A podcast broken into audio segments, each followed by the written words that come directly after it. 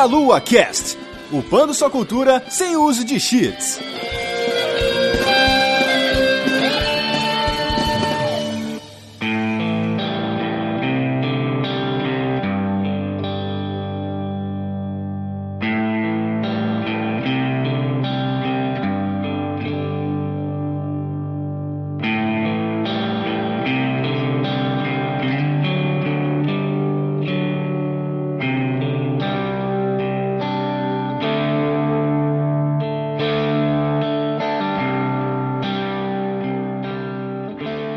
Saudações, queridos ouvintes. Está começando mais um Meloacast. Eu sou o Renato Seveniani e hoje estou aqui com o Manuel. É isso aí, cara. O futuro é movido a vapor. Exatamente. Estou aqui também com o Wagner Waka. Tudo bem, cara? Tô feliz aqui de novo. E eu já acho que o vapor é coisa do passado. A nova moda é nanotecnologia. a moda agora é streaming. Bom, gente, não sei se vocês estão entendendo, a gente vai falar de steampunk. Ah, não, desculpa. Não é isso que a gente vai falar hoje, apesar de ser muito próximo. Quase, né? É, que a gente vai falar de uma série de jogos aí que tá começando a ganhar bastante espaço na mídia, que é Steam World. Tem aí cinco joguinhos, cuidam de robozinhos com vapor, mas a gente já fala disso daí. Antes de mais nada, o senhor Wagner vai apresentar os Eu? locais onde ele escreve os textos dele e faz as lives e toda essa bagunça que ele faz na internet. Cara, eu tô lá lá no Canaltech, canaltech.com.br, escrevendo, fazendo cobertura de E3, fazendo reportagem, falando sobre jogos por streaming, tecnologias celulares e tudo mais. E também lá no Bonus Stage, fazendo lives, reviews e escrevendo todos os textos que o Canaltech não me deixa publicar no Canaltech. Aí eu ponho no, no bônus essa ideia também. Você tá falando que o bônus é refugo, é isso? Não, é que assim, às vezes eu tenho umas ideias, mas o Canaltech não deixa. Eles falam, não, isso aí não, não, não porque o Canaltech... Não vai dar clique, né? não vai dar clique. É, não quer. Aí eu falo assim, Rodrigo, vou escrever pro bônus. Aí ele, tá bom, escreve, entendeu? Tá bom. Meia Lua é assim também. Essa é a beleza da mídia independente, é. que chama. Bom, vocês podem aí acompanhar o trabalho dele no Canaltech e no Bonus Stage. Faz favor. E a gente tem que sempre ressaltar aqui que para este podcast existir e para o nosso site existir, nós precisamos de vocês. Vocês ouvintes, precisamos de ti. Precisamos do seu esforço, do seu amor, do seu RT, do seu é. compartilhamento, do seu like, do seu subscription no YouTube, de Olha. todas essas coisas maravilhosas que fazem os nossos numerinhos aumentarem. Então, por favor, compartilhe o conteúdo que você gosta aqui, fale pros seus amiguinhos, mostra pra sua mãe, pro seu pai, pra sua avó. Sua avó é. vai adorar e... jogar videogame. E manda um recado aqui pra gente. Se, se você gostou do podcast, mande o um recado pra pessoa que faz o podcast, que é sempre muito legal, cara. É, é bacana. Faz Sim, o nosso dia. Gostamos, gostamos. E se você aí for uma pessoa que, apesar da nossa situação socioeconômica, tiver capacitado a dispor aí de alguns micro reais. Herdeiro, é. fala assim, herdeiro. É herdeiro. herdeiro. Você pode ir lá no padrim.com.br barra meia lua e ser nosso padrinho, ser o nosso patrono, né? Ô, estar louco. aqui nos ajudando financeiramente a colocar os nossos servidores com a conta em dia e pagar os boletos do site. Não é o boleto das pessoas, é o boleto do site, que a gente não ganha dinheiro nessa porcaria. Se é assim, cara, a pessoa é proletariado, se ela quer ser patrão, uhum. aí tá fácil. É só. É. Quer virar patrão nesse país, cara? É só entrar no patronato, entendeu? Tá estragando a língua portuguesa. Gostaria de aproveitar aqui e agradecer também os nossos padrinhos de ranking mais alto aqui na Delícia, nossos padrinhos Marina Grilli e Jonatas Oliveira, que estão aí no nosso coração, bem no fundinho, ganhando esse agradecimento especial em voz aqui no podcast do Meia Lua, nosso Meia Lua Cast querido. E eu aproveito também para lembrá-los que falta apenas 90, 90 dias para a Brasil Game Show, esse evento delicioso de games brasileiro que vai trazer entidades do mundo gameístico, como o senhor Hidetaka Miyazaki, que você pode fazer uma batalha até a morte e muito difícil para conseguir uma das vagas para conseguir abraçá-lo e acariciá-lo, e do Yoshiori Ono, que repete a sua visita aqui. Lembre que ele anunciou a Laura de Street Fighter V lá atrás no lançamento do Street Fighter V. Vamos ver se ele traz alguma novidade interessante. Estará lá analisando os cosplayers de vocês. Se você aí que está ouvindo é um cosplayer, vai lá ser agraciado pelo voto benevolente de Yoshioro. Não perca tempo, compre seu ingressinho da Brasil Game Show, porque eles esgotam muito rápido, né? E os lotes ficam cada vez menos baratos. Então aproveitem, aproveitem. Vocês sabem nossas redes sociais, nosso site mealu.net, arroba mealufsoco para um monte de coisas aí. É, sigam nossas redes, sigam o Bonus Stage, sigam o Canaltech. E vamos falar aqui de joguinhos, vamos falar dessa série linda e maravilhosa da Imagine Form, empresinha aí sueca. E sabe que às vezes a gente. Já estamos na pauta? Já posso puxar? Tamo, já pode, Ah, tamo, então tá bom. tamo na- tamo na pauta. Você sabe que eu acho uma, uma coisa bacana? A gente olha muito para que se produz nos Estados Unidos, a gente talvez olha pra produção ali na França com a Ubisoft e tal. Mas, cara, tem ali mais pro nordeste da Europa, ali Uhum. quase na Rússia, tem uma galera produzindo. Cara, tem o pessoal na Croácia, né, com 11-bit Studios, fazendo um- umas coisas bem legais, né? Tem a CD Projekt lá também. É muito legal desse CD pessoal. Projekt? Que empresa é essa aí? É, então. E, e é uma Pequena, galera né? muito, Pequena. muito bacana, porque geralmente é um povo que produz jogo com uma pegada mais crítica, assim, né? Você vê os jogos da 11-bit Studios, os jogos da CD Projekt, eles geralmente são mais profundos, né? Do Uhum. que os jogos, por exemplo, feitos nos Estados Unidos, que, via de regra, são muito mais comerciais. Foco no dinheiro. Que é uma galera mais que passou na- por guerra, né, cara? É um É. povo que, Algumas, algumas. é, viveu outras, outras histórias, né? Se não tiverem na guerra ainda, né?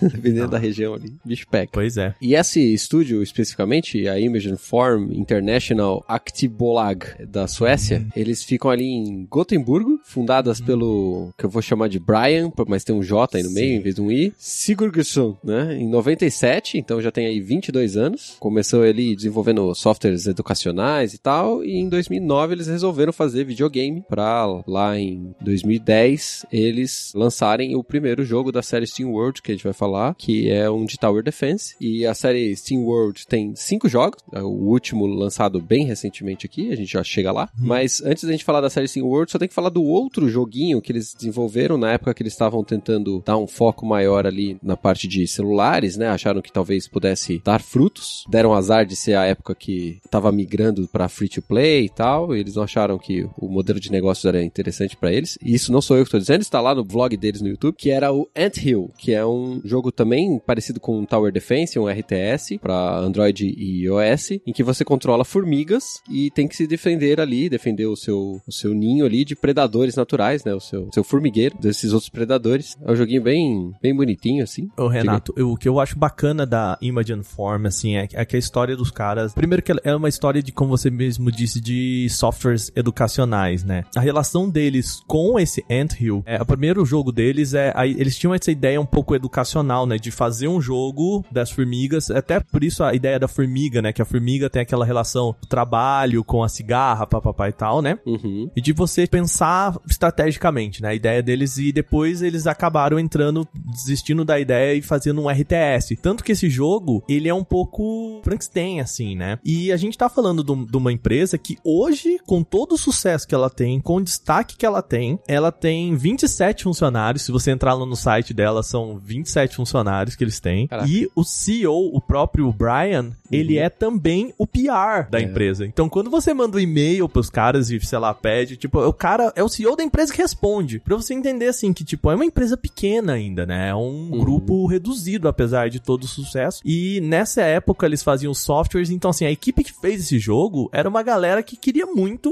desenvolver jogo, saca? E essa coisa dos jogos indie é interessante, né? De todos eles. Do cara que faz a programação, é o cara que faz a arte, o outro faz o- a música e faz o PR. Tem essa mistura de funções, né? Porque time pequeno precisa desse engajamento um pouquinho maior em, em outras coisas, né?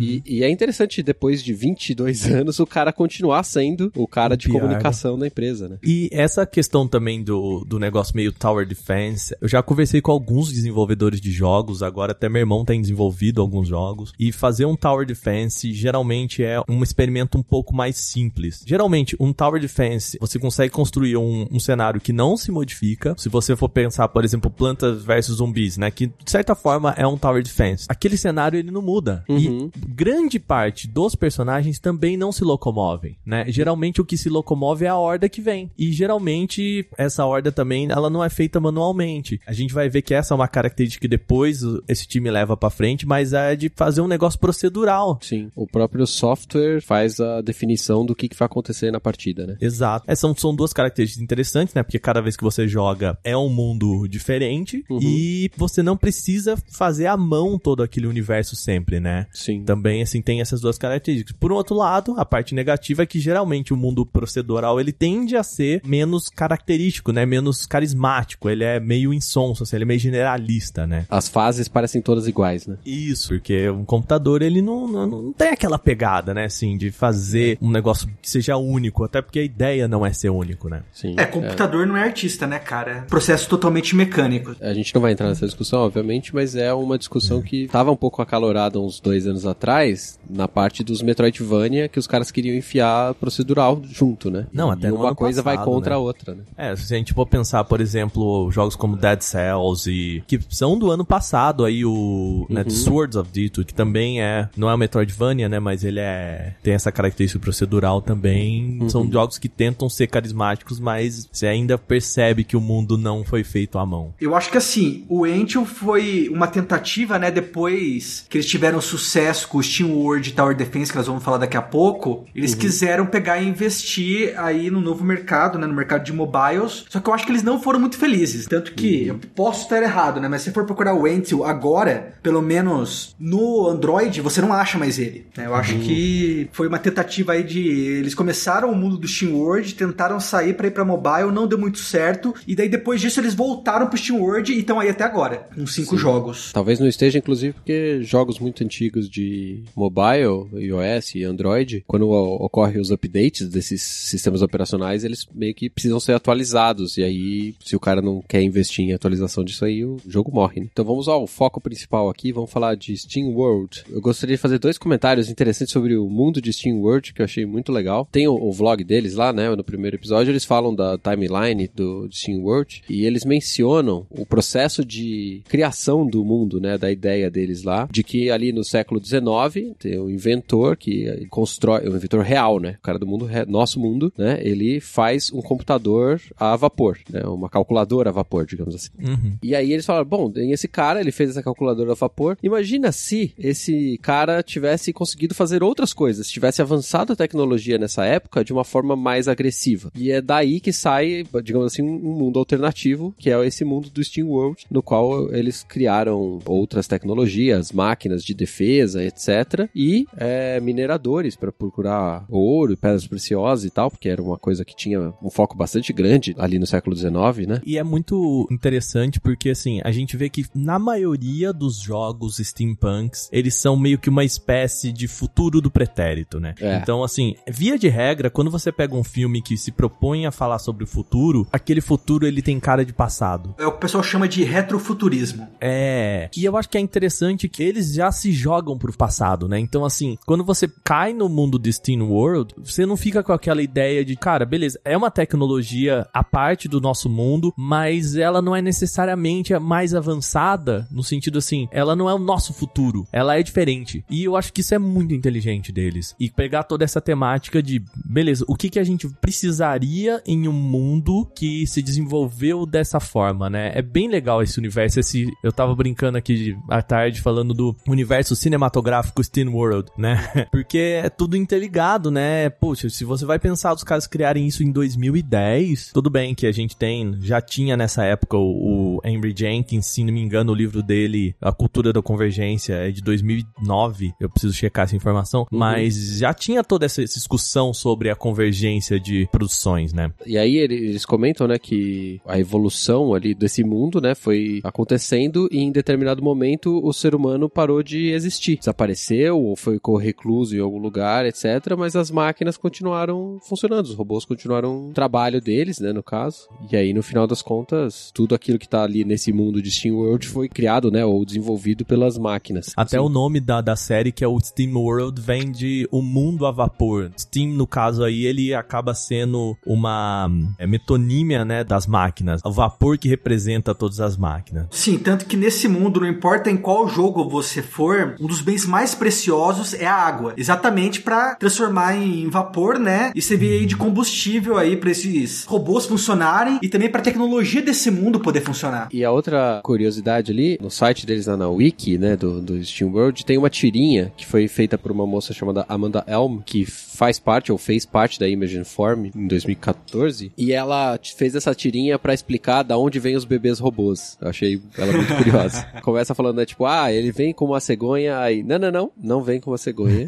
Se você é um, uma família de robôs e quer ter um filho, você vai ter que juntar as suas partes, e juntar essas partes demora nove meses. é, bem, é, é, bem curtinho, é bem assim, são seis né? quadradinhos, mas é muito, muito legal. Eles realmente é. investem na ideia desse mundo ser algo bem completo, né? Sim, em relação aí à origem deles, né, tem uma piada, inclusive no Haste, não sei se vocês se recordam bem no comecinho, que ele fala assim que eles vêm de uma mesma mãe, né? Uhum. Que daí tá os piratas, né, contra os Scrappers, eles falam, eles falam, ah, se nós temos uma mesma origem, viemos de uma mesma mãe, ou algo próximo, nós devemos pelo menos ser primos. Essa é uma outra característica, né, desse, desse mundo deles aí, é que tem uns diálogos bem divertidos, assim. Né, ele é bem humorado, né? Isso. Até já entrando um pouquinho nessa, no Steam World Tower Defense, eu vejo nele uma, eu não vou dizer cópia, mas hum. assim, talvez uma inspiração muito forte hum. em Plantas vs Zumbis. Porque se você olha os personagens que vão chegando, eles lembram muito aqueles zumbis do Plantas vs Zumbis, que é aquele personagem que ele é meio que um caveira com olhos esbugalhados. E era um dos assim. jogos mais famosos da época, né? De Sim, 2009, né? O... Plants vs Zombies. Fez muito sucesso no computador e tal, né? Tá bom que o boom dele aconteceu um ano depois, porque aí ele foi pro mobile, que é onde ele ganhou muita força, né? Mas Sim. o jogo já era o grande hit aí das aulas de informática dos colégios, né? É, mas eu acho que isso também tem relação aí com o começo da popularização nos jogos pro mobile, né? Nessa época nós temos não só isso, nós temos muitos jogos estilo Tower Defense. Digo até não só para mobile, né? Os consoles portáteis da Nintendo também tiveram vários títulos então, desse e, gênero. E tem um negócio também, né, que o Steam World Tower Defense, ele foi lançado pro Nintendo DS, né? No final das contas, assim, a gente também tem a Nintendo nessa época querendo levar muitas ideias para dentro do Nintendo DS. Uhum. Por mais que a gente tivesse, que a gente fala que a Nintendo teve muito sucesso nos portáteis, essas maluquices da Nintendo, por exemplo, o 3DS, o DS, ele criou pra Nintendo um problema que é assim, cara, você tem que convencer essa galera a produzir pra esse console. Agora eu tô te dando na mão um console com duas telas, por exemplo, touch. quem produz touch, tem toda uma relação que você fala, cara, beleza, por mais que eu tô te dando uma plataforma muito diferente, eu também não consigo convencer aquele desenvolvedor mais tradicional a entrar nisso, né? Então, precisa de uma uma, empresa nova, precisa de um grupo novo para topar entrar nisso, né? Eu acho que é bem por isso também que a galera da Imagine Form topou entrar nisso, né? Eu não uhum. duvido nada que a Nintendo tenha chegado para eles e falado assim, cara, a gente quer um Planta vs Zumbis do DS, saca? Faz Sim. aí. É possível, é. possível. Pra quem por acaso, né, nunca jogou Plants vs Zombies, né? Porque assim, a geração nova às vezes não pegou o Plants vs Zombies, já foi direto pra esse Plants vs Zombies da EA, que é um shooter, né? Agora o Garden Warfare, né? A versão isso. Garden Warfare é o, Isso. é o shooter. Esse jogo não existe, gente. Esquece. Esse jogo não existe. Ah, é, é divertidinho. É, não, não, não, vou entrar em detalhes, né? Mas é. Tudo, todas essas merdas aconteceram depois que a PopCap se vendeu pra EA. Mas enfim, literalmente, né? Foi vendida pra EA. Uh, a Tower Defense, como o próprio nome diz, você pega, você tem um núcleo, né? Um core que você precisa defender, e para isso você coloca coisas no caminho, né? Tipo armadilhas, atiradores, entre outras coisas. No caso do Team World, você vai colocar robôs movidos a vapor aí para pegar e defender o teu core. E é interessante que, assim, se você pegar para olhar as imagens desse jogo, ele, ele pra época e pro DS, ele é feio. Ele é Nossa, feio, é. assim. É, ele é muito simples, né? É. é ele é extremamente feio, ainda mais quando, de novo, a gente comprar Plantas vs Zumbis, né? Sim. É. E, não, e de novo, né, a gente tá falando do... Eu acho que isso vai ser uma constante aqui nesse podcast, que é, a gente tá falando de um grupo com uma equipe muito pequena, uhum. que não, nessa época, não tava se dedicando totalmente para isso. Era um grupo de jogos educativos, de softwares educativos, nem games, né? É. Então é até natural. Sim, sim. Mas é. um, ponto que eu acho interessante desse mundo do Steam World, eu acho que eles são muito criativos, mas ao mesmo tempo, assim, faz e não faz sentido, porque eles tentam explicar, né, de uma forma meio porca, por que que os robôs viraram, eles são tão androides, né? Sim. Por exemplo, a gente tem aqui no Steam World Tower Defense, os robôs, eles usam chapéu. Sim. tipo, pra quê, cara, né? Mas é para você se identificar, né? Eles são meio que robôs cowboys, assim, né? Uma ideia de velho oeste, né? Com cactos e papapá e tal, com estrelinha de xerife, mas assim, se a gente for pensar pro que eles desenvolveram, e tudo bem, eu acho que nessa época eles também não estavam pensando no universo tão amplo assim ah, não, pro Steam World, não. né? Beleza, ok, mas é, se você olhar bonitinho assim, não faz sentido nenhum. é, eles começaram a dar sentido depois, né? É. Com certeza foi Pois é. Retroplanejamento isso. Retcon. O que eu acho também interessante, né, é que eles não deixam muito claro aí aonde foram parar os humanos, uhum. mas nesse jogo, pelo que eu entendo, os humanos são os seus adversários. Porque são. os robôs nessa situação, né, eles estavam ainda minerando, né? Eles continuaram minerando porque eles, nesse momento da história do, do mundo, não tinham sapiência suficiente para falar, ah, bom, não, não precisamos mais, né? Porque a gente vai catar ouro e pedra preciosa aqui que pra gente não serve pra porcaria nenhuma, né? E aí os humanos, vendo que os robôs continuaram trabalhando, iam lá para pegar o que eles estavam produzindo. E aí os caras só estavam se defendendo, né? E sabe o que, que, é o engraçado? Os vídeos tem até no, no site da Imagine Form, tem o trailer do jogo. E é muito engraçado porque os humanos, eles parecem zumbis. Sim. Eles parecem pessoas também que estão, tipo, desidratadas, sabe? Então Sim. faria muito mais sentido você falar que eles estavam tentando roubar água do, das máquinas do que ouro. Tipo, o que, que essa galera vai fazer com esse ouro, cara, no mundo pós-apocalíptico? É, faz sentido nenhum. Vai fazer o quê? Sim. Circuito?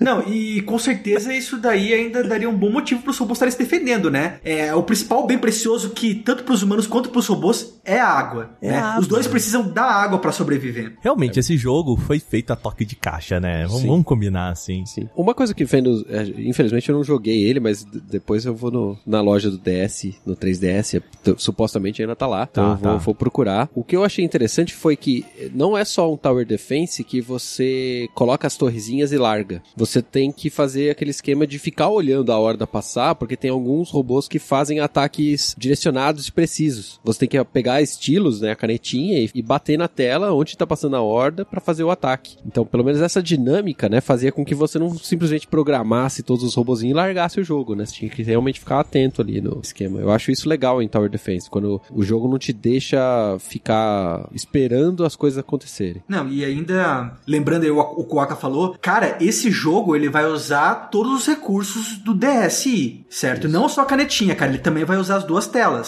Sim. Numa das telas dá para você ver aí a tua vida, você vê aí da onde os inimigos vão vir, você pode pegar, né, antecipar o movimento deles para ver qual, qual das trilhas ele virá, para daí você pode colocar um robô específico naquela trilha para poder deter. Esses pontinhos vermelhos não dá um faniquito, cara. De, cara, porque assim, ele, ele mostra o mapa inteiro, embora você tenha que proteger só meio que a entrada, né? Meio que, é. vamos lá, 300 de Esparta, né? Você coloca todo mundo no precipício e protege só o precipício. E é, é, muito engraçado que você olha aquele monte de pontinho e você fala, cara, fudeu, né? Porque não, não dá, né? É meio como se o Plantas vs Zumbis te mostrassem todos os zumbis que vão vindo, tipo, lá da frente. Aí você, nossa, cara, causa uma ansiedade. Eu acho que é o motivo pelo qual os jogos depois tiraram isso, né? Os Tower Defenses mais novos é. não, não, antecipam tanto assim, né? É, eles antecipam a próxima leva, né? Eles vão é. dividindo por hordas menores e ele sempre mostra a próxima, né? Tipo o Tetris, né? Só mostra a próxima uhum. peça. É, o ruim assim, né? Que isso, isso, é uma vantagem e uma desvantagem, né? Porque a partir da hora que ele mostra para você os inimigos que vão vir, ele pode aumentar a dificuldade do jogo exatamente para você ter que olhar aquela tela e ter que se planejar a partir disso. Uhum. Então é um faniquito, mas é um faniquito em dobro, cara. Porque daí o jogo vai ficar ainda mais difícil. Sim, eu não sei se é real, mas eu li no, no site deles lá, ou no comentário, sei, que potencialmente o único cara que terminou esse jogo é o próprio criador do jogo. Nossa, sabia não. Porque supostamente esse jogo é extremamente difícil. Não sei se é verdade. Pessoas na internet adoram acabar com jogos difíceis. Talvez essa realidade seja diferente agora. De qualquer maneira, né, dá para você escolher vários níveis de dificuldade do jogo. Uhum. Mas eu acho que uma hora dá, dá o gargalo, né? Não ah, tem sim. como. É, Tower Defense é cruel, cara, pra essas coisas. Porque como é o computador que tá definindo a dificuldade, normalmente é, não é... Os levels não são exatamente programados, não é pensado exatamente para ter uma dificuldade padrão, né? Sempre ser igual, ele tem sempre uma diferenciação. Às vezes você pega um, um Tower Defense que o negócio é muito desequilibrado, você vai passando de fase e, e é exponencial a dificuldade. E é muito engraçado que você pode ver que que o próprio SteamWorld Tower Defense, ele é mais feio que o Ant Hill, né? Você vê que os caras tinham, tinham uma dificuldade de produzir pro, 3, pro, pro DS, né? Não devia ser simples, não. Também o Ant Hill veio depois, né? As ferramentas de desenvolvimento do iOS, mesmo no começo, eram bem boas, assim. Uns amigos meus, é, desenvolvedores, eles brincavam bastante de ficar mexendo no iOS. E eles falavam que era uma linguagem diferente, mas que era muito fácil programar para ele. E, uhum. e, eu acho interessante que, mesmo com essas críticas que a gente tá fazendo agora, né? A gente tava fazendo, olhando um jogo de 2010, né? Quase Sim. 10 anos atrás. Na época, a IGN no review lá deu 8 pra ele e falou que eram smooth graphics. Tipo, bons gráficos pro DSI. Massinho. E a nota dele no Metacritic tá como 7.1, 71. Então, assim, tá de longe, não dá pra falar que é um jogo ruim, né? E dá uma olhada, cara. Ele é, de todos os jogos aí da série Steam World, o jogo mais mal avaliado pela crítica, cara. Uhum. E mesmo assim, ele foi considerado bom na sua época de lançamento. Sim. Então, você começa a imaginar como vão ser os jogos da série Steam World depois dele. A expectativa aumenta, né? Bom, a gente falou bastante aí, acho, já do, do Steam World Tower Defense, inclusive porque a gente jogou pouco ou não jogou. A gente vai falar daquele que os três jogaram bastante, que é o Steam World Dig, que é o próximo jogo aí na... Ah, delícia. Na cronologia. De 2013, eu comprei recentemente numa promoção e tava jogando Wargroove, que é outro jogo delicioso também, e eu meio que larguei o Wargroove pra jogar Steam World Dig, cara, porque é viciante para um cacete.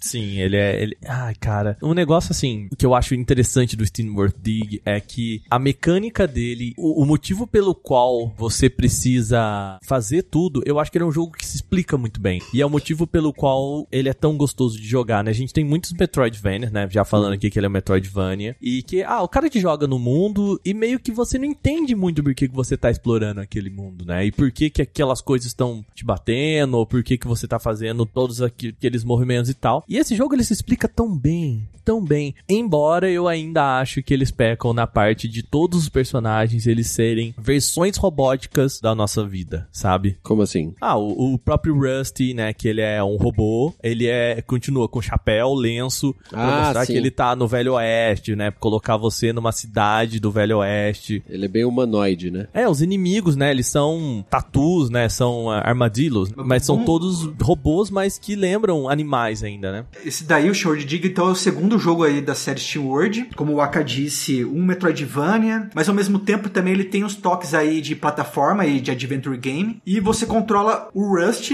né, que é um desses robôs aí movidos a vapor. E você vive numa espécie aí de, de Velho Oeste, né? O Rust pega, ele herda uma mina, né, do tio dele, chama Joe, e ele começa aí a se aventurar. E o legal é que assim, é basicamente o objetivo do jogo é cavar cavar, cavar e cavar mais um pouquinho. É, e para baixo. Na verdade, a motivação dele cavar é descobrir o que aconteceu com o tio dele. Por que, que o tio dele morreu. Basicamente isso. Só que aí você vai cavando, cavando, cavando, e aí você, tipo, ok, acabou minha, minha iluminação. Preciso ter uma lanterna que dure mais tempo, porque eu tô cavando muito mais tempo e muito mais fundo. Entendeu? Aí você vai se motivando a pegar coisas para ir mais fundo e vira um loop que você não consegue fugir. E, e não é interessante que ele, assim, diferente, sei lá, por exemplo, de Super Metroid, né? Que você tem a, aquele universo em que você começa com todos os poderes, aí por algum motivo você perde todos os seus poderes, e aí a sua jornada por aquele mundo é pegar todos os poderes pra uhum. ter uma porta aqui que por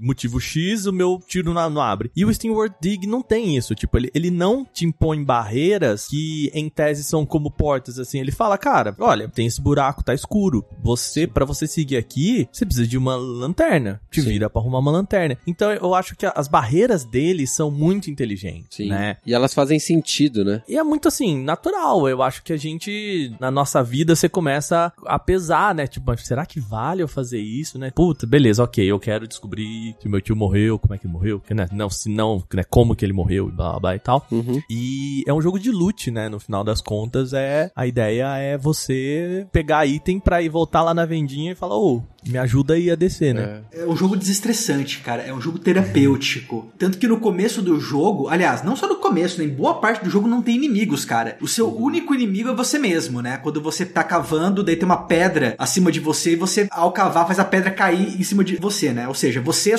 acaba sendo seu próprio inimigo. É, ele é tão terapêutico que nessas horas eu me distraio e morro na pedra e eu fico puto eu fico tão puto.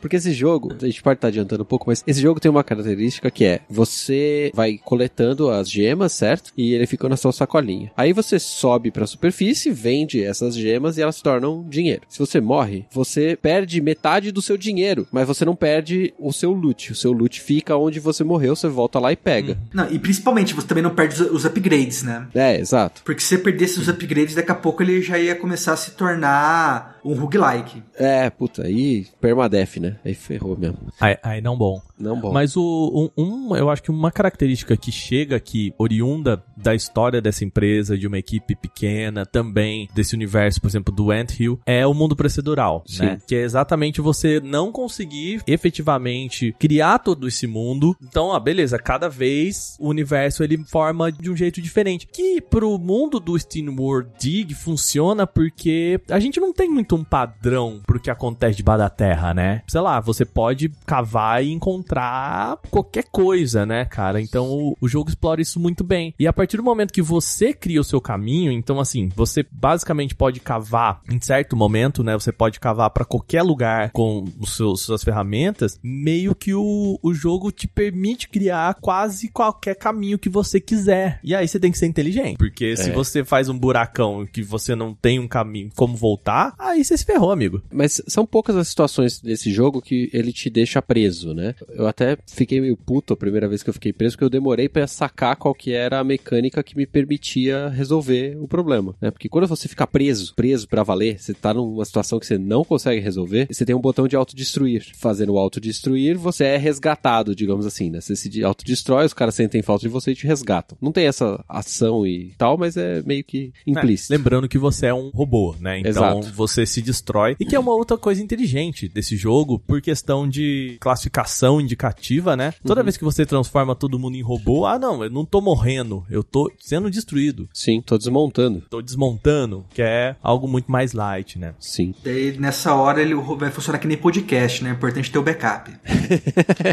Aí nem É. me fala, cara. Mas eu tava reclamando ali de você morrer e você perder metade do ouro, porque eu tô num, num momento do jogo em que eu tô querendo fazer uns upgrades lá que custam meio caro. Eu morri duas vezes seguidas, isso quer dizer que eu perdi 75% do meu dinheiro. E eu já cavei para caramba, entendeu? Dentro do, do mundo. Eu já fiz um monte de outros upgrades. Ou seja, não tem dinheiro mais no lugar. Ou pelo menos eu não acho. Tem lugar que eu não consigo cavar, tá? Em algumas coisas não consigo cavar porque você faz os caminhos, se você erra o caminho, você não consegue parar na frente daquele bloco pra cavar, né? E aí eu tô nisso, cara. Eu tô precisando não, né? Mas eu gostaria de ter mais dinheiro pra comprar um upgrade e eu não consigo porque eu não tenho mais pedra preciosa pra comprar, assim. Edita essa parte, hein? Você tá começando a pegar e chamar pros desenvolvedores colocarem microtransações. Edita, hein? Ih, rapaz. Eu, eu imagino que a ideia é que você, se você chegar num ponto em que você não consegue ir mais pra frente, esse jogo eu até acho que você poderia simplesmente criar um save novo e começar de novo, sabe? Mas não sei, posso estar errado, né? Posso estar bloqueado por alguma coisa que não. E esse é o problema que eu acho que uns jogos que são procedurais às vezes têm. Por mais que os caras tentem criar cenários em que você não se esbarra numa parede, né? Às vezes rola, sabe? E, e quanto mais novo é o jogo e quanto mais você pega ele já ainda no início, mais isso acontece. Eu me lembro, por exemplo, do The Swords of Ditto, que eu tive que morrer tipo umas quatro vezes jogando aquele jogo porque eu simplesmente chegava no lugar que eu ficava atrás de uma árvore e abraço, cara. Não tinha o que fazer, eu tinha que reiniciar o jogo, do meu save, sabe? Assim, acabava com o meu save. É um problema de ser procedural. Procedural. Olha, mas eu acho que no Steam World Dig, em especial, isso não é um grande problema, cara. Porque ele é um jogo muito curto, cara. Pra você ir do início ao fim, geralmente dura aí de 3 a 5 horas, cara. Ou seja, é um jogo pra você terminar numa só sentada, né? Eu sou um cara que joga muito devagar, então eu já passei dessas 5 horas e não Renato cheguei é no pai, final. né? 5 horas pra ele. Não, ele a- tem 15 minutos por dia. Mas é por jogar, isso que eu né? comprei o Switch. pra ter os 15 minutos por dia. Ele arrumou umas viagens aí, entendeu? É, inventei um "Agora eu tenho cliente em outra trabalhar", cidade. é. Que é viagens, né? Muitas aspas, né? Viagem. Nossa, tem um cliente muito longe, tem que pegar um avião. Como ficar que bosta? Pô, que pena. eu faço check-in no Swarm, no, no aeroporto, só pra mostrar que eu tô no aeroporto.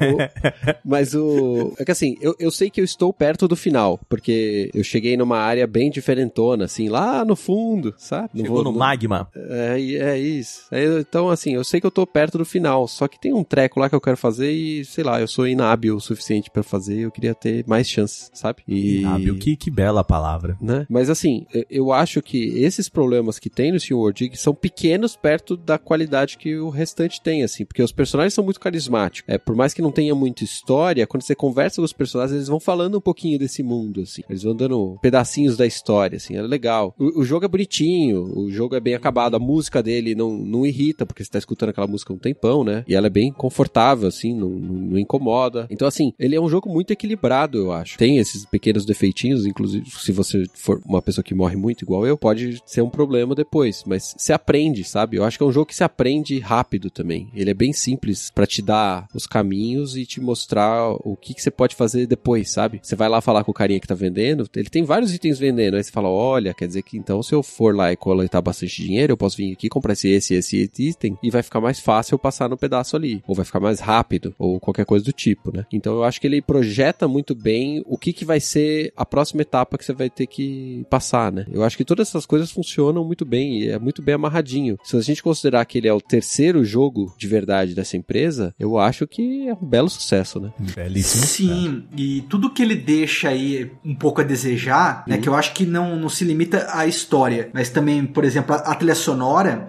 eh, são coisas que a Image Form vai evoluir. E quando você vê, por exemplo, que nós vamos falar mais pra frente do Haste e do Quest, nossa, cara, é uma diferença, assim, brutal. Eu não sei se vocês, se todo mundo já entendeu qual que é a dinâmica do jogo, né? Mas eh, basicamente você tem que cavar o buraco e descobrir o pedaço da história, tem alguns inimigos e tal. Acho que isso é tranquilo, certo? Isso, ca- cava buraco, pega pedras preciosas, sobe, faz upgrades, volta, cava mais, consegue mais minério, sobe e assim Isso. por diante. Isso, tem um É- bacana. É, o jogo, ele foi traduzido aí para português, inclusive foi traduzido muito bem, por sinal. É, eu tô jogando em português. Ah, tanto que ele mantém até o sotaque caipira, né? Dos personagens, né? Porque já que é um, um velho oeste, né, eles brincam com isso. No PS4, não sei se, se algum de vocês jogou no PS4, parece que ele não tem legendas em português. Ou, a não ser talvez, se você mudar o idioma, Do né? sistema. Ou a região do sistema. Isso talvez. Teve muita gente que, na época, aliás, na época não, né? PS4 não é, não é tão velho assim. Eh, Tem muita gente aí que quando ele chegou no PS4 reclamou bastante aí dessa história de você não conseguir mudar o idioma. Uhum. Uma outra coisa que é excelente desse jogo é o preço. Ele custa, sei lá, 6 reais na Steam. Fica a dica. Vale o risco, se você tá querendo um joguinho diferentão aí. Sim, o- precisamente, o- ó, só, só para não falar, ele, ele custa 5 reais e 17 centavos. Só que ele custa esse valor agora, né, que ele tá em promoção. Uhum. Que ele vai estar em promoção, não sei que dia esse podcast vai sair, É, ele vai ter promoção até o dia 9 só, acho que não vai dar tempo. Ah, mas, mas de qualquer isso- maneira, em todas as Team Sales ele entra em promoção. Mas caso ele não entrar em promoção, ele também não é um jogo caro, mesmo comparado a outros jogos indies, Sim, né? vai ser Daí ele 20 sai reais. por, é, é, 20,69. Aí, pronto, 20 conto, vale, vale a pena. E na Steam também tem um pack, no qual, tirando o primeiro e último jogo, todo, vem todos os outros. Na promoção, cara, aqui está sendo por apenas R$ 33,52. Ou seja, Vale. pelo preço de um jogo indie, você leva aí quase todos os jogos da série Steam World. Três jogos, né? Três. Três, no jogos. caso, o É, Dig, Dig o- 2 e o High. É, porque o, o, o Quest ele é muito recente, né, pra entrar É. nesse pack aí. Ele foi lançado aí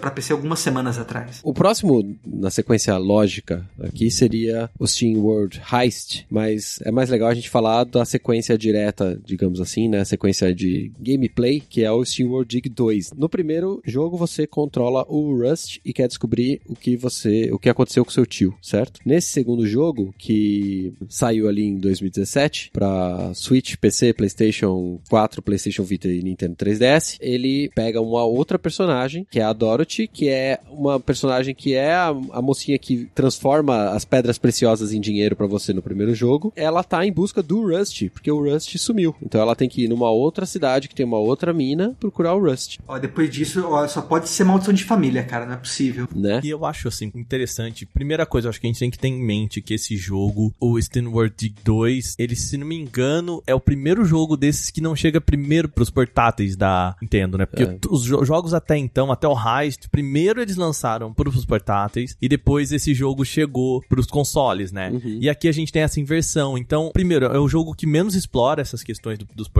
É um jogo mais. Eu diria que ele é mais democrático, sabe? Ele é mais amplo. Eu diria que ele é bem uma evolução do Steam World Dig 1. Você tem basicamente o mesmo jogo com algumas evoluções, não só de mecânicas, mas, por exemplo, cara, você já joga com a Dorothy, que é um, uma personagem, eu acho ela muito mais bem desenvolvida Sim. que o Rusty. Eu acho que o, o Steward Dig 2, ele vai ser um dos únicos jogos que vai ser lançado simultaneamente para console de mesa e para portátil, cara. Porque é, depois é disso, todos os outros vão ser primeiro para Nintendo, exclusivamente. Depois de um tempo ele perde exclusividade e vai pro PC e pro PS4. Não, mas o, o que eu quero dizer é que ele não é feito pensado para aquela plataforma, saca? Uhum, sim. Porque o, o, o SteamWorld Dig, ele foi feito pro, pro 3DS, pros portáteis, e aí depois ele é colocado nos consoles e a mesma coisa aconteceu com o Heist, sabe? Porque eles querem aproveitar também essas mecânicas, né, dessas plataformas. E eu acho que é a primeira vez que isso não acontece, até porque a gente tá em 2017, que também já não é mais o ápice do 3DS, né? Então. Não, é. E o Switch já é um console mais normal, né? E isso, ele Para é um, um portátil nesse, da Nintendo, ele é um console mais normal. Sim. Até esse universo do, do El Machino, eu acho interessante porque ele coloca para você aquela ambientação meio sul dos Estados Unidos. Os Estados Unidos que meio que versa com o México e traz um pouco da cultura latina, que deixa o jogo, eu acho que deixa o jogo mais carismático também, né? Uhum. Essa brincadeira, essa estética meio guacamole, assim, sabe? Aham, uhum, sim. O Steam World Dig 2, ele também tem um acabamento muito mais aprimorado, né? Já tem aí, aí, bastante tempo que os caras estavam desenvolvendo aí. Ele é um jogo mais bonito, né? Ele é basicamente o primeiro melhor. E acho que isso é suficiente para definir que, que vale a pena jogar esse aqui também, né? Mas ele tem algumas diferenças de jogabilidade também. Tem. A principal mudança dele é que ele não é mais procedural. Eles fizeram mesmo os mapas, eles criaram essas ambientações. Então, assim, para mim, eu acho que isso é a principal mudança, que faz o jogo ser mais carismático e as fases serem mais interessantes de serem jogadas. E aqui colocando, né, a gente já tá falando de 2017, sete anos depois do lançamento do primeiro jogo deles. Então é uma equipe já maior, uma galera que já se dedica mais a isso e tem mais tempo para poder brincar com isso, né? Sim. Poder criar mais coisas. Então, aqui a gente já tem bomba, que a gente já tem aquele mecanismo de hookshot, né? O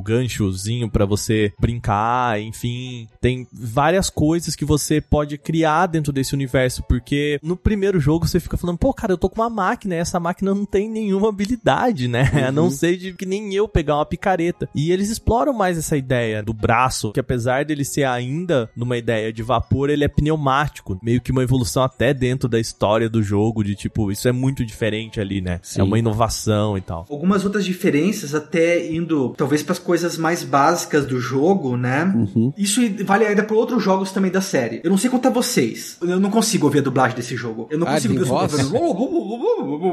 Não, ah, tem tá. uns sons meio bizarros, Entendi. assim. Não é uma língua construída, né? Mas eles têm uns ruídos robóticos que eles fazem enquanto falam. Por sorte, pelo menos nos últimos jogos da série dá pra você tirar, cara, porque eu não consigo me concentrar com aquilo, assim. O Heist tem também. É, eu fico tentando entender, e é lógico que eu nunca vou entender nada. Eu gosto muito, cara, porque me lembra muito Banjo-Kazooie, sabe? Nossa, cara, eu ia falar então, é, exatamente que esse era o é, problema causado pelo Banjo-Kazooie. É, é um problema, é, exatamente também, é um problema particular meu então, cara, porque eu, do Banjo-Kazooie também me incomoda demais aquilo. Eu acho que depende um pouco. No Heist, por exemplo, ele não me incomoda. Tem umas vozinhas lá, mas ele é rapidinho, né? Não tem muito diálogo. Então, tranquilo. No caso do Banjo, não vou nem entrar muito no mérito, mas eles falam muito. De assim, é uma voz irritante, uhum. caricata pra cacete. Nossa, aquilo é um inferno. Não, e, e no Quest, que é realmente um RPG mais raiz, uhum. nossa, mano, eles falam demais. Daí não dá mesmo.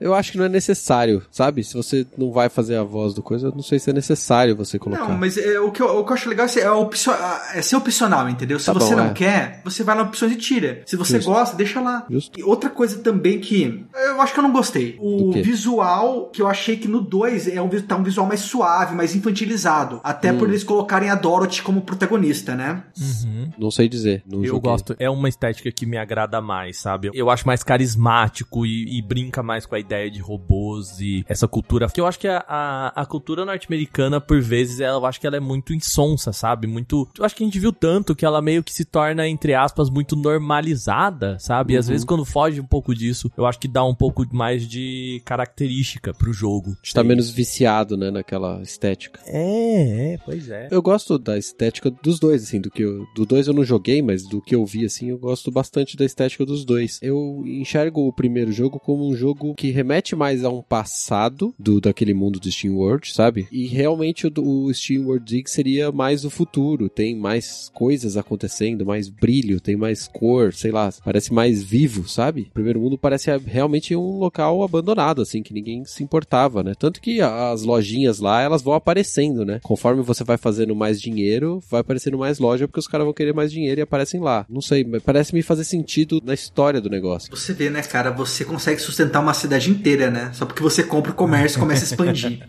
pois é. Pensa numa galera carente. E eu achei também o legal, né? Até porque o Steward D, como o Aka disse, tem muito mais mecânicas. O começo do jogo, né? O tutorial dele é bem mais didático, né? Para você aprender aí cada um dos movimentos, cada mecânica nova. Não sei Isso se eu gosto tá... muito disso, não, mas tá bom. É, mas, cara, no começo pelo menos tem que ser, né, cara? Porque nem todo mundo tem o mesmo ritmo de aprendizagem, um ritmo mais acelerado de aprendizagem. A não, gente não. vai jogar um jogo novo, a gente já vê similaridade com outros jogos que nós já jogamos, a gente acaba pegando rapidinho, né? Não sei que seja um indie experimental. Sim, sim. E eu acho que isso é legal. É claro que o jogo também, em contrapartida, ele pede muito mais de você. Enquanto no primeiro jogo você só vai encontrar realmente inimigos, de fato, da metade pro final do jogo, aqui você tem inimigos desde o começo. Tanto sim, que eu sim. acho que na primeira hora de jogo já tem um boss. Legal isso. Mas aí também passa por aquele ponto que o Waka falou de ser um jogo mais pensado, um design de, de mapa específico, né? Que não é alguma coisa meio automática. Talvez se eles colocassem no automático o inimigo logo no começo do jogo, no primeiro, os jogadores fossem morrer muito mais no começo ia ser mais frustrante, né? Ele parece mais pensado também. E até por conta disso, a gente tem menos momentos que você fica preso e também tem mais itens, né? Então, quando você pega, por exemplo, a hookshot, ela é ao mesmo tempo libertador e ao mesmo tempo desafiador, né? Porque o jogo começa a te impor algumas mecânicas, ele ao mesmo tempo em que ele começa a te entregar, ele também começa a cobrar de você. Uhum. Acho que também a gente tem que considerar que esse jogo foi pensado numa plataforma muito mais versátil do que o 3DS, né? Tem muito mais chance de se fazerem coisas, né? Exato. Bom, para encerrar esse, esse loop aqui do Steam World Dig e passar para os outros dois jogos que são mais diferentões, né, nesse processo aqui, o Steam World Dig 2, ele foi muito bem recebido, ele teve nota de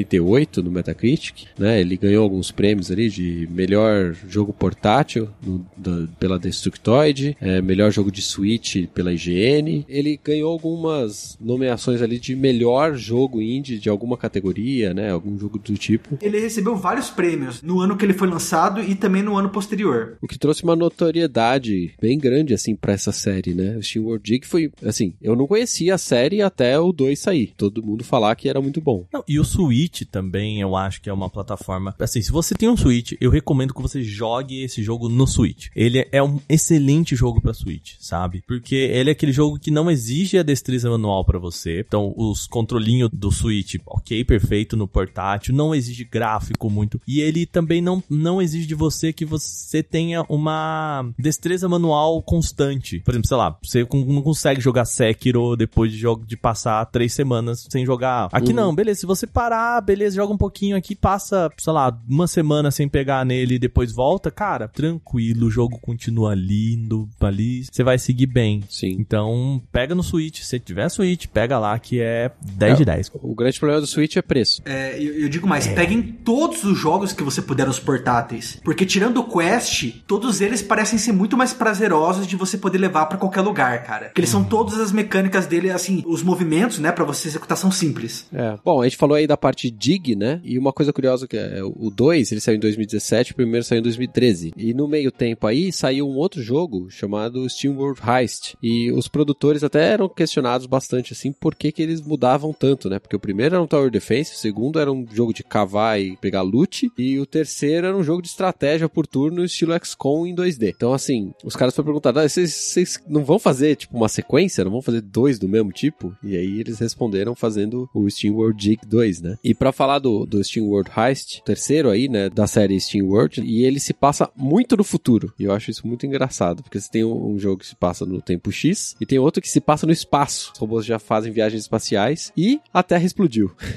Acho muito bom isso. Esse, esse universo cinematográfico é bom demais, né, cara? É, cara, genial, genial. Eu acho muito louco que no fundo da tela do mapinha lá, que você tá navegando no espaço, né, tem a Terra explodida, só que os pedacinhos da Terra ficam rodando em volta numa bola de fogo, né? Muito louco. O modo como ele é contado parece aqueles sci-fis da década de 60, né? Aham. Mas é interessante que ele é, uma, ele é bem uma mistura, né? Você falou de um sci-fi dos anos 60, mas ele também é uma temática de pirata, de rebeldes contra o Império. Ele mistura várias coisinhas ali, né? Pra poder montar essa história do Heist. E ela é uma história que você vai pegando no decorrer do jogo, né? Ele não te conta tudo desde o começo, assim. Não, ele só fala legal. que a Terra explodiu, te apresenta os piratas espaciais e Isso. fica meio que em silêncio, né? Cara, sabe o que, que me lembra o Steam World Heist? É. Guardiões da Galáxia. Você estragou o jogo pra mim agora.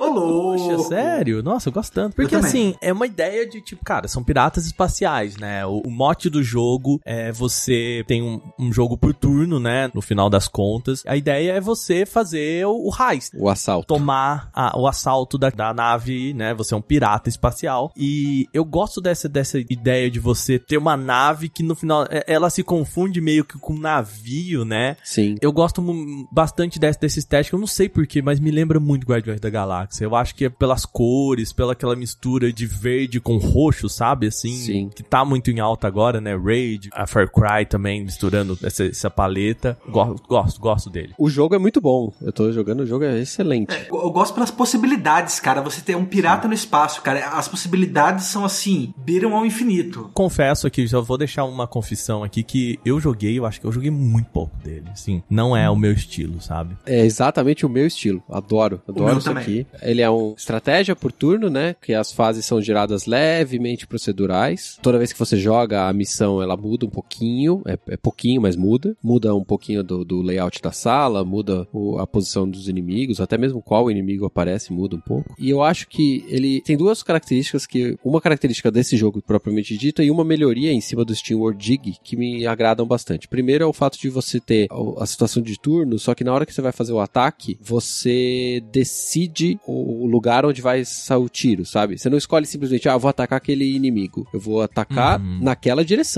vou atirar naquela direção, né? A sua arma pode ser de linha reta ou em curva, ela pode ricochetear ou não, então você tem que saber exatamente qual é o tipo de arma que você está usando e a precisão dela e, e como que ela vai funcionar naquele ambiente para você acertar ou errar o ataque. É tudo culpa sua se você errar. Eu acho isso muito bom. Cara, e diga-se de passagem, cara, atirar nesse jogo é uma coisa espetacular, né? Sim, Na- é até no bom. começo do jogo, lá que você joga com o Piper. Sim. Você atira, é como se você tivesse é, jogando bilhar, né? Ou, ou sinuca, né? Sim. Você atira, daí você geralmente quer acertar na cabeça, né? Do, do adversário, e daí você calcula como o tiro vai bater na parede e vai ricochetear, Uhum. Sim. né? Certinho na cabeça dele pra dar o dano crítico. E Sim. às vezes, cara, acontecem umas coisas bem mais fenomenais, bem mais cinematográficas, que você faz o tiro ricochetear duas vezes e acertar o adversário, cara. Tudo isso no cálculo da onde você vai mirar. Sim. Só tem um problema nesse negócio da trajetória que pra mim não faz sentido a mira ficar oscilando, como se você estivesse respirando. Pra mim isso não faz o menor sentido. Porque ele não é preciso, né? Não- Assim, não, não tem esse nível de precisão, né? É que você tem que olhar, quando você tá mirando reto, se a gente tá respirando, a nossa mão vai pra cima e pra baixo, certo? Então a mira, ela fica levemente desviando. Então você não pode simplesmente apontar pra aquele lugar e apertar o botão. Você tem que esperar o braço mexer e tá exatamente na trajetória. Nesse sentido, não faz tanto sentido dentro desse jogo. Pô, vai vai pra puta que eu pariu, né, cara? Você tá jogando com robô. robô não respira, porra. Robô não respira. Como é que ele vai ficar movendo a mão? É só isso. não faz sentido. É, não faz sentido, mas, mas, um isso, isso coloca uma necessidade de você prestar atenção no que você tá fazendo e também permite que você ataque em situações meio esquisitas. Porque tem hora que você tá muito próximo de um túnel ou qualquer coisa do tipo e, e tem um lugar especificamente que você pode atirar e acertar o cara. E você tem que prestar atenção. Eu acho que tem um esquema de habilidade nisso que é um desafio recompensa interessante, sabe? Por mais que não faça sentido no mundo de um robô que não respira. Mas na mecânica eu gosto. Eu não gosto da, da historinha que é contada nesse trem. E tem uma a outra coisa que eu acho interessante desse jogo e que eles acertaram pra mim é o esquema dos recursos pra você comprar os outros itens. Tipo, foda-se os recursos. Você vai ter recurso. É só você repetir as fases. Acabou. Não importa que quando você perde a, a coisa, você perde metade do dinheiro, sabe? Tudo bem. Você vai demorar mais pra poder pegar o dinheiro, mas tem, tem é infinito, sabe? Seu dinheiro é infinito. Não, e, inclusive você, para cada fase que você vai, você pode escolher o nível de dificuldade. Quanto Uhum. maior o nível de dificuldade, também maior a recompensa, né? Proporcional. E eu fui brincar com esse negócio da, da dificuldade e eu tô jogando no, no, no meio, né? No, no padrão ali. E aí eu aumentei pra última. Numa Nossa. fase que eu já. Não, que- numa fase que eu tava indo bem, sabe? Eu acabava ela tranquilo, sem quase tomar dano. Cara, o jogo muda completamente. Porque o dano que você dá no inimigo muda. O tanto de vida que ele tem. é, Muda tudo, cara. Tudo. Eles ficam mais espertinhos e tal. Cara, é bem desafiador, assim. Não, não recomendo jogar assim desde o começo. Nossa, eu, eu imaginava que mudar só a inteligência artificial, né? Porque no, no regular eles são bem burrinhos, né? É, é, no regular eles são bem- Eles ficam meio que sempre no mesmo canto, e às vezes você vai, chega do lado deles, dá um tiro queima-roupa e acaba com a graça, né? na cabeça, né? Acaba Eu acho muito graça. engraçado, tem umas horas que eles estão do seu lado, eles vão embora pra longe e tentam atirar de longe e aí acertam o barril. Como? Amigo, você tava na minha frente. E o barril estoura neles, né? É. Sim, eles quase praticam suicídio de vez em quando. Teve uma vez que o cara, o bichinho atirou, ricocheteou na frente, acertou ele e o cara atrás dele. Meu Deus, ele conseguiu não matar somente ele, como quase Ele- matou o colega também. Exatamente. Foi, foi muito bom, cara. Eu acho ge- genial essas coisas. Viu? Mas, mas vamos falar o que mais importa nesse jogo. Porque a gente tá pegando, tá se esquivando. O que mais importa nesse jogo? Chapéus. Muito e, chapéu. E aí, né? E, e roubou usar chapéu de novo, velho. Pra quê? Cara, tudo bem. Cara, é estiloso, cara. Você coloca o chapéu coco no- lá no teu robô, e ele fica um pirata muito mais estiloso. Não, eu vou, eu vou fazer um meia-culpa aqui, que é assim, cara. Basicamente o mesmo argumento. que Sinto eu o cheiro de Team Fortress. Não, não, é o mesmo argumento que eu usei pro filme do Vingadores. Que é assim, cara, funciona tão bem que a gente suprime a lógica aqui. Uhum. Saca? É aquele negócio que você fala assim, cara, é tão legal que foda-se, sabe? Tipo, não faz sentido, não. Mas tudo bem, porque é carismático, né? Então, ok, pode ser, eu, eu deixo, saca? Uhum. Tá, mas agora eu vou te surpreender, cara. Eu vou te falar o porquê tem os chapéus. Tan, tan, tan. Ah, vai lá. Os chapéus existem por causa do seguinte: se você mirar na cabeça do adversário, é muito fácil você matar ele com um tiro só no critical. Uhum. Com o chapéu, você não sabe exatamente onde tá a cabeça dele, entendeu? Porque o chapéu meio que camufla. Ele pode ter um cabeção debaixo do chapéu, ele pode ter uma cabecinha com um chapéuzão. Exatamente. Tanto que o mais legal é quanto maior o chapéu, mais interessante é pra você colocar no teu personagem. Uma coisa que eu acho interessante é que eu peguei um chapéu agora que era um chapéu de cabeça. É como se tivesse duas cabeças. É genial, Não, cara. to- totalmente. Agora sim foi totalmente explicado, cara. Sensacional. É exatamente isso, então. É Tem duas genial, cabeças. cara. É Fala, genial. Não, mas qual cabeça que eu vou pegar? De cima ou de baixo? Não sei. Por Cuidado. favor, não pega de baixo. Muito mais doloroso. Pelo menos a de cima você já morre direto. De baixo não, Cara, por favor. Sacanagem. Isso, isso dá uma música do El Chan, hein?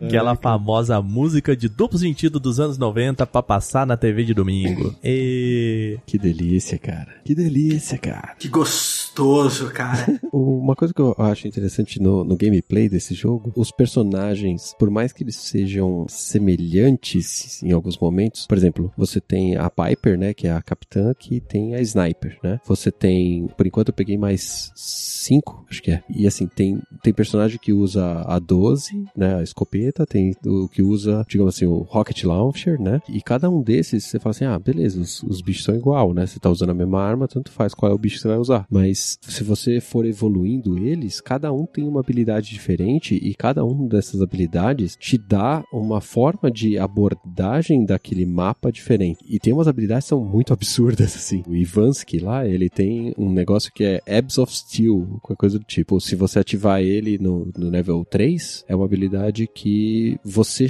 faz com que o personagem não tome dano naquele turno. Se você evoluir até o level, acho que 5 ou 6, essa habilidade, quando ativada, passa não só a não tomar dano, como todo mundo, todos os inimigos em volta atiram nele e não no- nos outros. Eles são obrigados a atirar nele. Só o fato de você pegar o mesmo personagem e evoluir ele dois níveis, você já mudou a estratégia completa do personagem, sabe? Ele é o tanque, só que ele tem a habilidade de tanque extrema. Só que tem um outro cara que é o tanque, mas a habilidade dele não é tão forte. Ele tem outras coisas. Tipo, tem um que é meio stealth, coloca uma cortina de fumaça em volta do personagem. Renato, e, e o tanque, hein? E o tanque? Como assim? E o tanque é bom?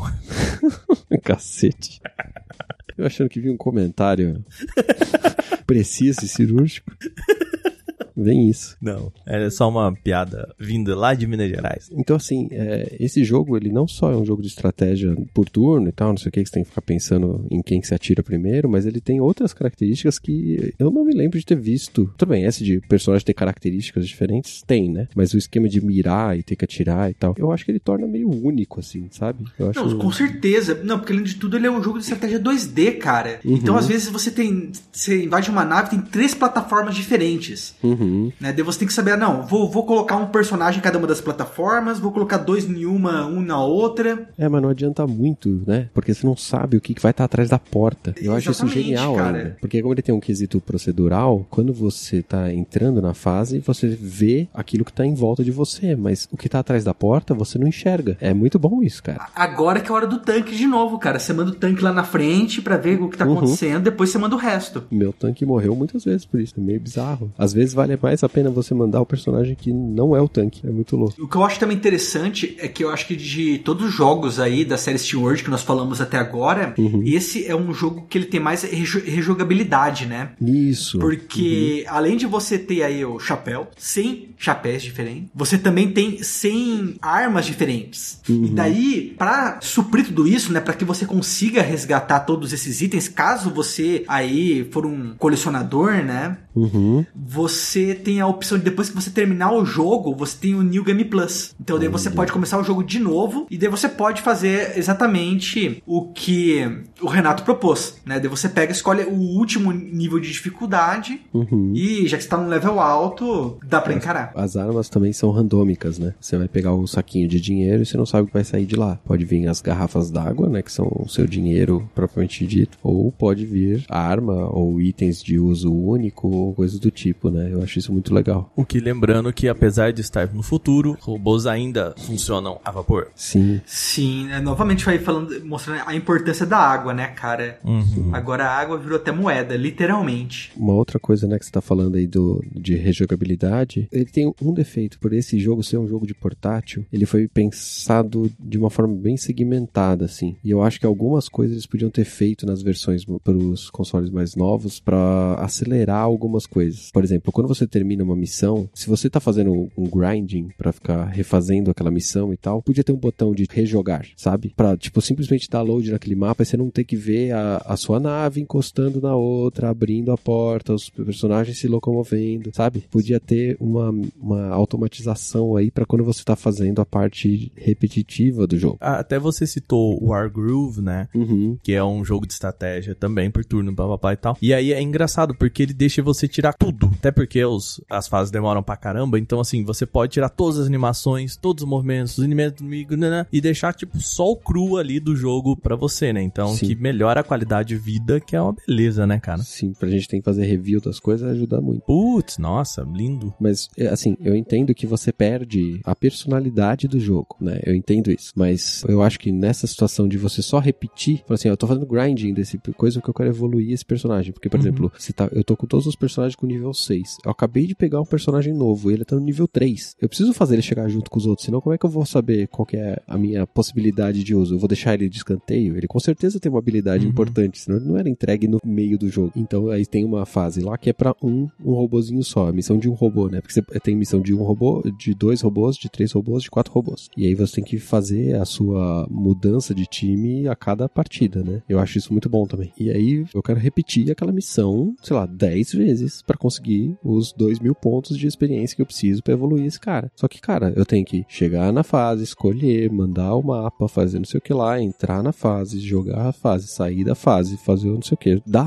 sei lá, esse extra aí dá o quê? Um minuto a mais de jogo? Mas assim, quando você tá fazendo 20 vezes, né? São 20 minutos. É, todo jogo que te, te estimula a rejogar aquilo muitas vezes, fazer o famoso grinding, né? Uhum. Ele tem que te dar uma opção de, de pular aquilo de ser rápido, né, cara? Sim, sim, tem que fazer, tem que fazer. Tipo Pokémon, por exemplo. Pokémon tem os ataques lá. Você pode arrancar as animações dos ataques. Mas o, o jogo é para o portátil. O portátil é lento, então não faz diferença nenhuma. Continua sendo devagar. é, é, é acho que é basicamente a única crítica que eu tenho desse jogo, porque o resto eu gostei muito, assim. Achei muito bom. Joguei pouco, não Joga. é meu estilo. Cara, eu, eu joguei pouco também, joguei aí, eu acho que uma ou duas horas antes da gravação. Mas eu bom. adorei, cara. E eu acho que eu amaldiçoo o Renato, porque eu tava jogando outros jogos. e eu vou ter que dedicar um tempo pro haste, cara. Cara. Tá, pô. Ainda mais que eu adoro customização de personagem, cara. Tem 100 chapéus. Vou precisar pegar todos esses chapéus, cara. E onde vocês jogaram? Em qual console? Em qual plataforma? Eu joguei no PC. Eu só jogo no Switch. É o único lugar que eu consigo jogar. que que é isso, né? Joga no avião, viajando pra, Sim. pra jogar, né? Imagina, indo, indo pra Brasília, só tem advogado e político do meu Ah, lado. Nesse E- país, melhor lugar não há, né? E aí eu jogando, pirata. jogando jogo de pirata. O que, o que eu acho interessante também desse, dele, cara, é que ele foi aí um dos únicos jogos da série Steam World lançado também pra celular, cara. Você tem ele pra iOS. Olha, você me lembrou de um outro ponto que é, é, é culpa da plataforma. Esse jogo foi lançado originalmente para 3DS, então você tem uma tela de toque, né, com a canetinha e tal. Fica claro na movimentação dos personagens que ele não foi feito para usar o direcional, cara. Porque você tem dois quadrados, um em cima e um embaixo, né? Você não consegue simplesmente colocar para cima e ele subir. Você tem que dar a volta inteira com o direcional Nossa. é, tem uns bugzinhos de movimentação, assim, na hora que você vai falar onde que o, o personagem vai, sabe? Uhum. Pra colocar a setinha na, na posição onde ele vai. Mas é por causa do 3DS, sabe? O 3DS provavelmente ele mostrava todos os quadrados, você simplesmente ia com o canetinho e plim, é aqui que vai, acabou. Tocava. Eu não sei se na tela touch do, do Switch funciona, tá? Eu não testei. Eu concordo em partes, porque é o seguinte, no começo, né, quando você tá com a Piper, a primeira arma que você recebe, você vê uma linha, né, de sair da arma, ela tem uma mira. Sim. Então daí é fácil você pegar e acertar o ponto que você quiser do adversário, ou até fazer a bala ricochetear e acertar nele. Depois você começa a ter umas armas que não são assim. Uhum. Né, você pode falar, ah, não, eu quero uma arma que tem uma mira, só que ela vai causar menos dano, e eu tenho uma arma sem mira, ela vai causar mais dano. E eu acho não, que no, no 3DS, talvez no Wii U e no iOS, com a canetinha, né, por ter um touchscreen, o teu tiro vai ser muito mais preciso. É possível. Não testei é isso, mas é possível que seja. Não é um problema do jogo, sabe? É porque ele foi pensado em outra plataforma. O Ele foi pensado numa trazer- plataforma que tinha um hardware com touchscreen pra você pegar, ou pra você pegar e poder fazer isso. Eu também não experimentei, por exemplo, tô pegando, culpando o jogo, só que também não tentei jogar com teclado e com mouse.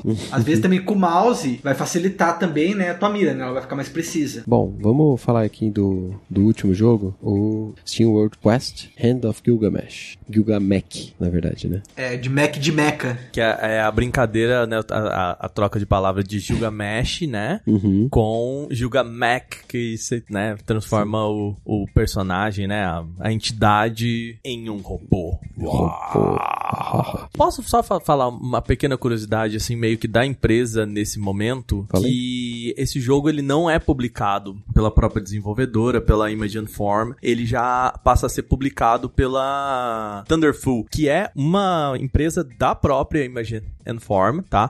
Eles se juntaram com o pessoal da- do que lançou o Fi, é, aquele jogo pro EA Access e pelo que eles falaram da, da história dos dois, eles criaram essa distribuidora exatamente porque os jogos deles ficaram muito grandes, né? E essa empresa, o pessoal do Fi, também agora consegue colocar os seus jogos lá no, na plataforma da EA, né? Naquele. No EA Originals, eu acho, né? Que é a- aquela Ah, plataforma isso. de jogos indie da EA. EA. Então é só uma curiosidade aí que, embora esteja falar, fala que é, foi publicado pela Thunderful, no final das contas é a mesma empresa. É, mesmo. é uma Adventure. E esse jogo é o mais recente deles, né? Foi lançado agora em 2019, dia 25 de abril para Nintendo Switch e dia 31 de maio para o PC. E, para variar um pouquinho, ele muda completamente o gameplay e faz outra coisa completamente diferente, né? Tem que Dessa- tirar o chapéu pra essa galera, né? Porque assim, porra, velho, você pensar que a galera é, não tem medo de, de, de experimentar novas coisas, né? Não, achei, achei ótimo, inclusive, porque eles colocaram uma franquia, né? Que normalmente você fala, ah, é uma franquia, Assassin's Creed, todos eles são action, sabe? Uhum. É, sei lá, é, Far Cry, todos eles são FPS, Open World, Shoot, né? Tipo,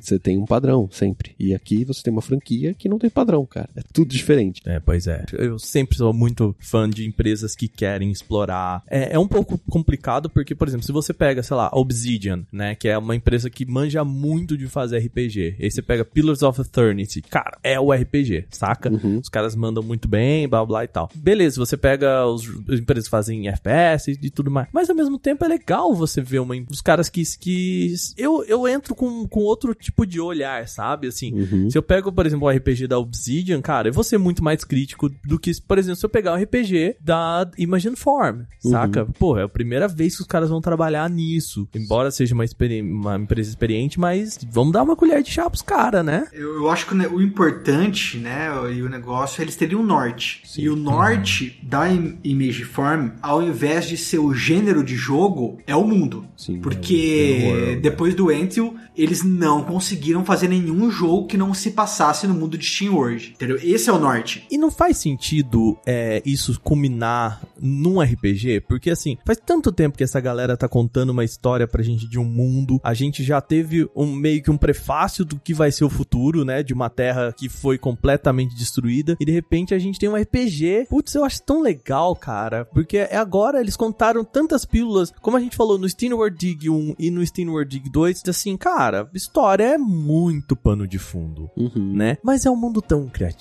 tão legal, É, eu, eu gostoso. acho assim, cara, que no Dig 1 e no Dig 2, eles têm aquele mundo que parece o um mundo que você quer saber o lore deles, você quer saber mais coisas sobre ele, só que eles não te dão, e eles começam a pegar e matar aí a sua sede no heist. E no quest é o que tem mais história, cara. É assim o ápice da coisa. Só que tem uma coisa curiosa no, no Quest, que ele não se passa no mundo, né? Ele é como se fossem pessoas contando lendas. Sim, lendas do mundo, né? Sim, só sim, que as sim. lendas tipo de um passado bizarro. Curioso a forma como eles encontraram pra fazer. E esse jogo é um jogo de RPG, mas ele é um jogo de RPG com cartas também, não é? É, é uma mistura Sim. de. É um híbrido, né? De RPG com card game. É a moda da vez. E é aí que ele meio que me perde, sabe? É, é, é, é, sincero. as mecânicas é a mesma também que aquele Book of Demons, né? Que é aquele Uhum. RPG é parecido com Diablo, só que usa carta. É, é que assim, eu entendo mais o Book of Demons, porque no final das contas você tem um livro, né? Então, assim, você tem um, um leque de ações. Uhum. E aqui eu ainda não, eu não entendi, vou ser bem sincero com vocês, né? Eu ainda não joguei, mas eu não entendi como a questão das cartas interage com a história, sabe? Precisaria me aprofundar mais nisso, mas não me pareceu que seja orgânico. Eu acho que a questão é o seguinte, cara, era difícil ter outra mecânica que chamasse atenção. Porque se você coloca uma mecânica de turnos, Uhum. você ia afastar as pessoas, cara. As pessoas estão Atrasado, cansadas de jogos de turnos, mesmo você usando várias mecânicas aí que a Square Enix usa, né? Para os jogos mais recentes dela, é, de RPG por turnos, de você pegar e diminuir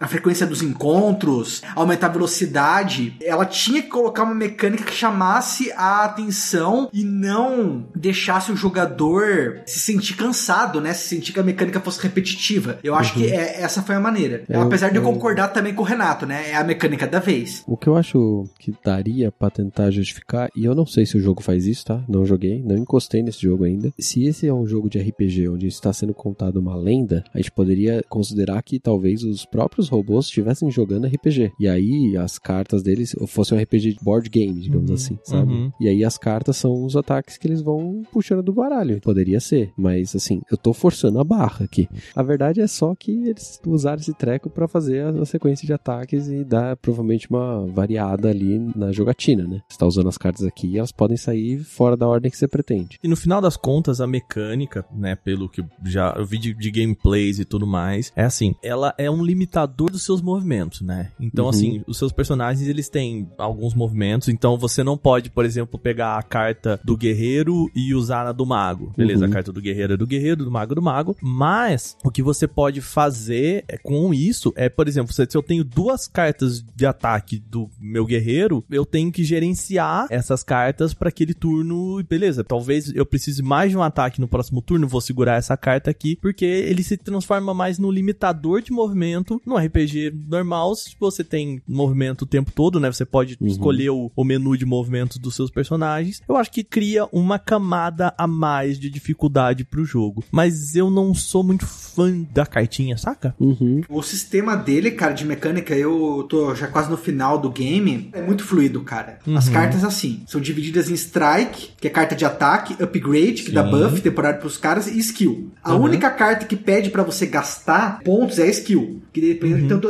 da- de válvulas que você tem, né? Você pode gastar ou não, mas o Strike e o Upgrade aumenta o tanto das suas válvulas. Daí, por exemplo, se você quiser dar um ataque com o guerreiro, um ataque com o mago, um ataque com o ladrão. Você pode. Só que isso não é o ideal. O ideal Uhum. é você dar três ataques com o guerreiro, porque daí ele forma um combo. Daí você tem mais uma carta que aparece do nada e que te dá uma coisa a mais. É como Uhum. você daí usa os três movimentos da C4. E pra você poder usar as cartas que você quer no teu turno, o que, que ele faz? Você pode descartar duas cartas por turno. Certo. Então, cara, é uma questão de matemática. Você pode ter seis cartas na mão. Se você tá faltando, sei lá, você tem duas cartas de guerreiro, duas cartas de mago, você vai querer descartar as de ladrão. Pra ver se pinta, né, na tua mão uma de guerreiro ou uma de mago, pra você fazer o combo. Então é basicamente isso que você faz. Daí o negócio começa a ser fluido. E suas cartas acabam? Nunca acabam. Elas falando. Mas elas são limitadas pra aquela rodada, né? Falando em card game, elas voltariam pro deck. E daí eu volta pro deck, embaralha o deck, entendeu? E assim por diante. O que eu falo de limitar o seu movimento é limitar o movimento naquela rodada. Que nem você falou, ah, beleza, se eu tivesse um, um RPG normal, eu poderia mandar o cara fazer o combo de três ataques toda rodada. Mas Então- aqui eu preciso de três cartas iguais e que não, nem sempre. três cartas eu da mesma classe, não iguais. É, é, desculpa, três cartas do mesmo personagem, né? Do, do mesmo. Do que você falou, da mesma classe. E nem sempre eu tenho isso na mão. Cara, é muito fácil ter na mão. A questão é que todo turno, mesmo você conseguindo fazer um combo de três, Uhum. você pegar e já ter três cartas de novo, né? Que já ficar com seis cartas na mão, sobram três. Fazer Uhum. com que ele tenha três cartas de outra classe para no próximo turno você usar. Cara, Uhum. é, na prática, né? Eu jogando, quase todos os turnos eu fazia combo. Raramente não tinha três cartas de uma mesma classe. Mas Mas, aí- exige um pensamento, né? Existe uma Então, estratégia. é- mesmo que eu- seja eu- simples, Eu né? acho que isso que é o prazeroso. Aham. Entendeu? Que você falou, né? Por exemplo, no haste. Ah, eu não sou o público do haste. Pra esse jogo, eu, eu acho que é uma coisa gostosa, sabe? De você ficar pensando. Já, Porque me, no- já me chamou mais atenção. Porque daí, no turno, no, no seu, no turno que você tá, você já tá pensando nos dois próximos turnos. Sabe? Você fala, não, eu tenho agora três cartas de guerreiro, mas eu preciso pegar e trocar essas cartas, porque eu preciso ter carta agora do mago ou do ladrão, três no próximo turno. Senão não vai ter combo. Então você sempre tá pensando à frente.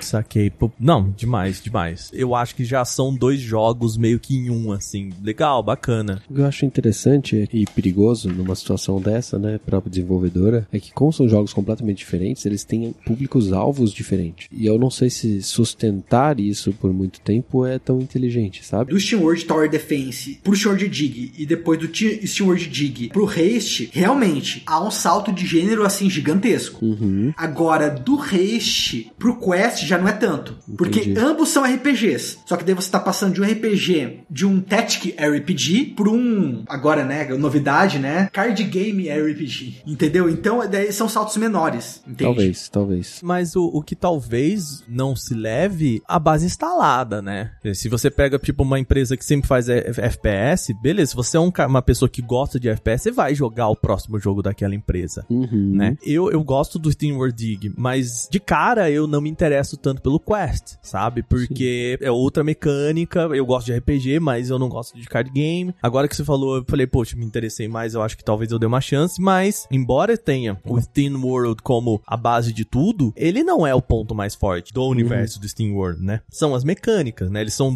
bons jogos com mecânicas. Não sei se é uma boa estratégia também, não. Gosto, porque eu acho que as- essas empresas têm que ser inovadoras, né? Ousadas e tal. Mas eu não sei se é uma estratégia inteligente também, não.